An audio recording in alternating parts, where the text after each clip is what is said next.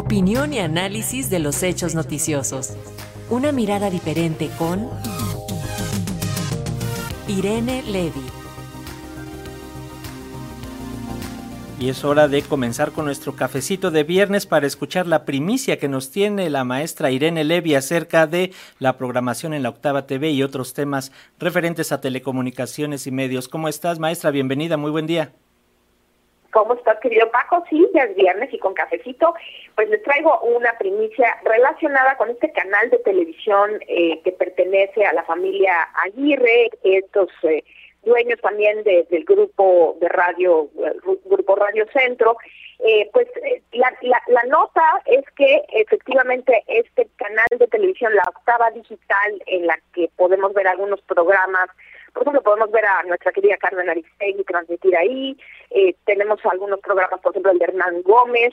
Bueno, pues la, la, la noticia es que ya dejará eh, de hacer eh, la octava digital su propia programación porque ha llegado a un arreglo con una empresa que se llama Olympusat. Esta empresa Olympusat es una empresa basada en Miami, y eh, inclusive se dice que el nombre de la de la estación o de la, del canal de televisión cambiará a O Nación TV.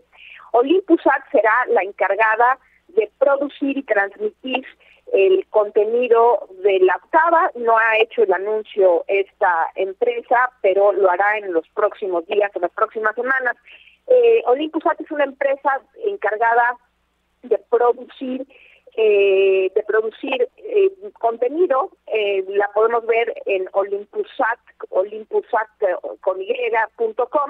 es una empresa basada en, en Miami y tiene algunos canales de, de programación como por ejemplo cine mexicano que podemos ver en su página de, de internet, tiene también eh, pues servicios de producción, servicios de algunos de telecomunicaciones, de restauración de, películas, eh, de, pues de, anuncios, de, todo este tema de comercialización, tiene también contenidos en inglés y contenidos en español.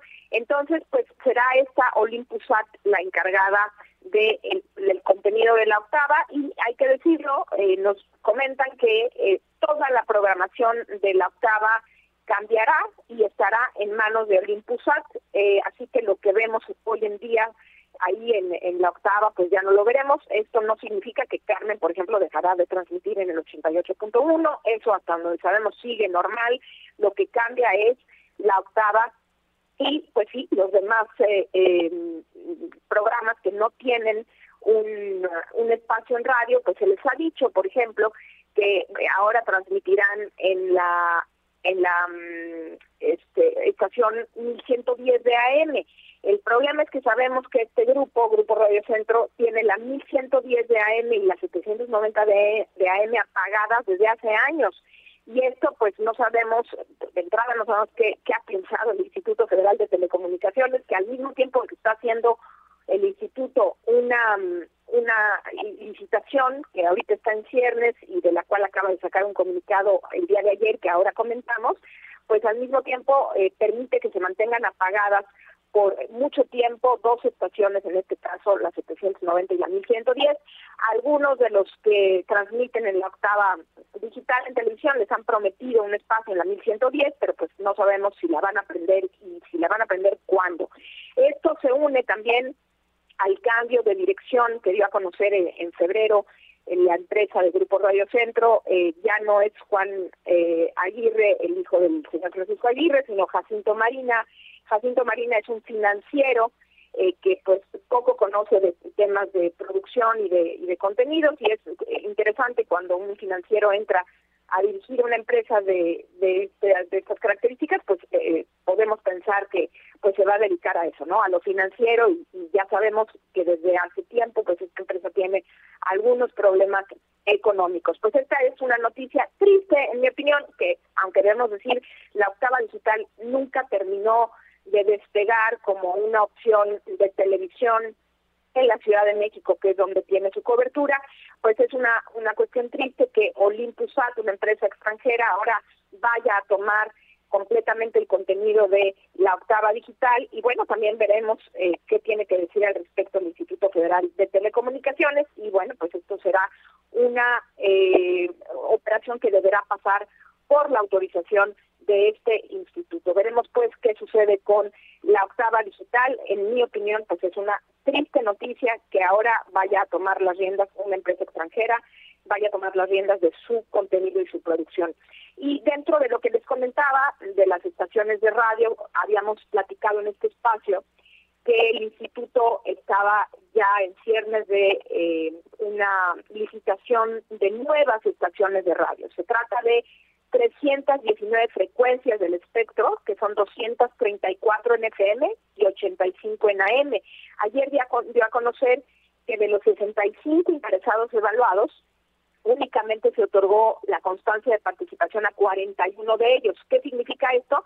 Bueno, significa que a partir del 28 de marzo próximo, es decir, en un par de semanas, estas, estas 41 empresas o 41 participantes eh, pues estar dentro del proceso de licitación de las bandas de frecuencias. Veremos, en mi opinión es un número pequeño, pero bueno, veremos cuántas de estas eh, estaciones de radio quedan eh, licitadas y cuántas quedan desiertas. Recordemos que se trata de radio eh, comercial, eh, no radio público, sino radio comercial y pues en los próximos, las próximas semanas es un proceso realmente rápido. En las próximas semanas tendremos noticias de cuántas de estas estaciones quedaron en manos de pues em, las, los participantes que tuvieron la fortuna de tener constancia de participación por el Instituto Federal de Telecomunicaciones.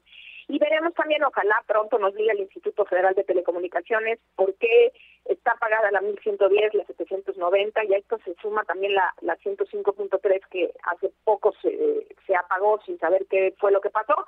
Pues esperemos que pronto sepamos qué pasa con estas situaciones porque pues las audiencias eh, son importantes y, al parecer pues no no están siendo tomadas en cuenta en estas decisiones que se toman en, en los corporativos y que el Instituto Federal de Telecomunicaciones al parecer está dejando pasar de noche. Pues veremos qué pasa con la octava, veremos qué pasa también con estas estaciones de radio. Este es mi comentario por hoy y les deseo muy bonito fin de semana.